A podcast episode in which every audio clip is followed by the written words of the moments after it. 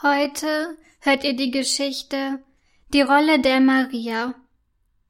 Die Kinder der Schultheatergruppe proben fleißig, denn am letzten Schultag vor den Ferien soll in der Schule ein Weihnachtstheaterstück aufgeführt werden. Ich spiele Josef, erzählt Timo stolz. Und ich spiele einen Engel, antwortet Chloe. Alle freuen sich riesig auf die Aufführung. Nur Gertje ist traurig. Sie hätte so gern Maria gespielt. Aber jetzt darf Charlotte Maria spielen und sie muss einen Stern spielen. Ich kann Maria viel besser spielen als Charlotte, denkt sie ärgerlich.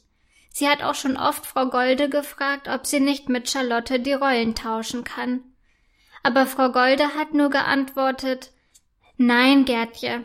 Charlotte ist schon etwas länger als du in der Theatergruppe und schon etwas älter. Sie kann schon eher so eine große Rolle wie die der Maria spielen.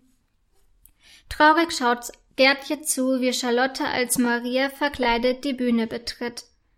Charlotte scheint gar nicht so interessiert an der Rolle der Maria zu sein. Charlotte, etwas mehr Konzentration, ermahnt sie Frau Golde.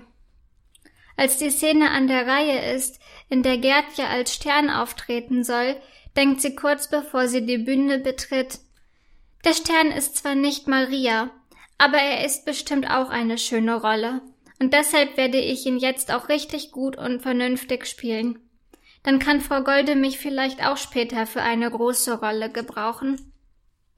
Dann geht sie entschlossen als Stern verkleidet auf die Bühne und spricht ihren Text.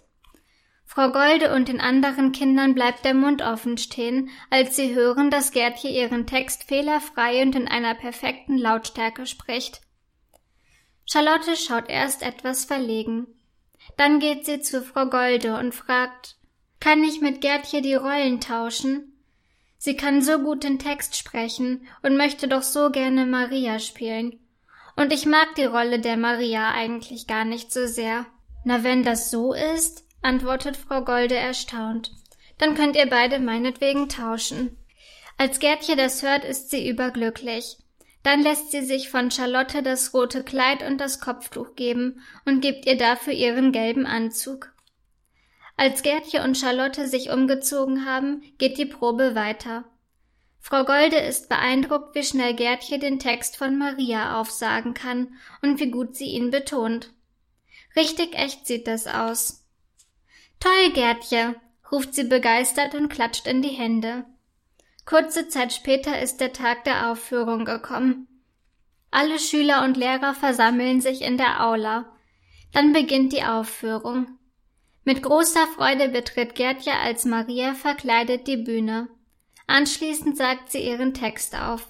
Er klingt sogar noch besser als in den Proben. Am Ende der Aufführung kommen alle Schüler der Theatergruppe noch einmal auf die Bühne und verbeugen sich gemeinsam. Zufällig stehen Gertje und Charlotte nebeneinander. Du kannst echt viel besser als ich Maria spielen, flüstert Charlotte Gertje zu. Danke, aber du kannst auch den Stern besser spielen als ich, weil du so schöne blonde Haare hast, flüstert Gertje zurück.